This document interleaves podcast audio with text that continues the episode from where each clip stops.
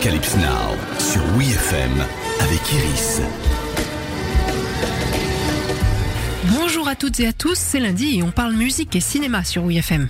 Et une fois n'est pas coutume, aujourd'hui on va faire dans le film un peu plus pointu avec 24 Hour Party People. Manchester, birthplace to the railways, the computer, the bouncing bomb. In 1976, if you wanted to see the most exciting bands in the world, they were on a regional show coming out of Manchester. My show. Dans cette comédie de Michael Winterbottom, retour à Manchester en 1976 sur les traces de Tony Wilson, présentateur de shows télévisés et devenu cofondateur du label Factory Records après avoir vu un concert des Sex Pistols.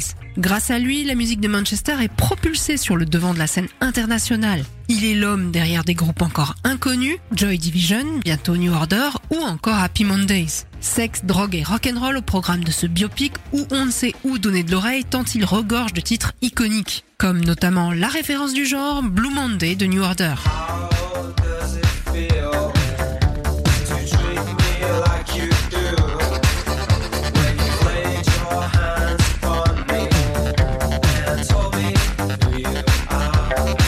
Dans 24 Hour Party People, le morceau fait vibrer les murs de l'Hacienda et nous entraîne au cœur du nightclub mythique, premier club à diffuser de la musique électronique, financé par les ventes du groupe New Order, formé par les membres de Joy Division, après le suicide de son chanteur Ian Curtis.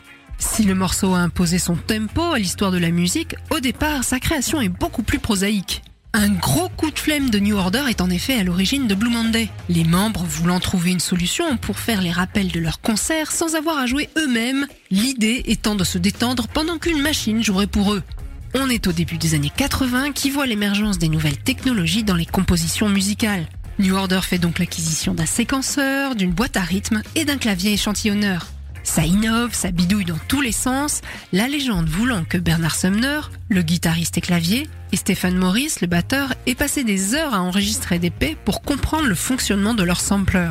Sur Blue Monday, au final, on aura notamment un échantillon des chœurs de Radioactivity de Kraftwerk, le bruit du tonnerre ou encore le fracas d'un bout de verre qui se brise au sol. Quant à la ligne de basse créée par le séquenceur, New Order cherche à ce qu'elle sonne comme You Make Me Feel de Sylvester.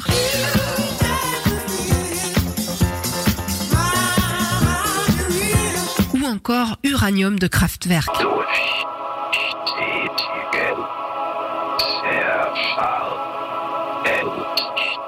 Ah, pas le même délire, hein Le groupe s'éclate, mais bon, on reste dans le système D.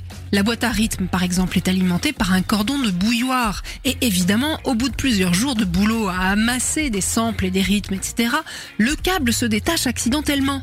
Toutes les données sont effacées, la première version de Blue Monday perdue à jamais. Le titre définitif est tiré du roman Breakfast of Champions, une satire postmoderne lue par le bassiste Peter Hook à l'époque. Quant aux paroles, les hypothèses divergent. Le sujet traitant de la toxicomanie, de la maltraitance d'enfants ou d'une relation avortée.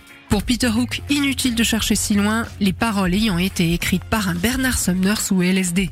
À l'arrivée, sans refrain, plus rythmique que mélodique, Blue Monday dure 7 minutes 25. Très long pour un single. Premier morceau du genre à envahir les clubs outre-Atlantique, il devient aussi le maxi 45 tours le plus vendu de tous les temps en Grande-Bretagne à ce jour. Quant à 24 Hour Party People, sélectionné en compétition au Festival de Cannes 2002, il obtient un succès plus critique que public, mais que ça ne vous empêche pas d'y jeter un œil curieux et amusé.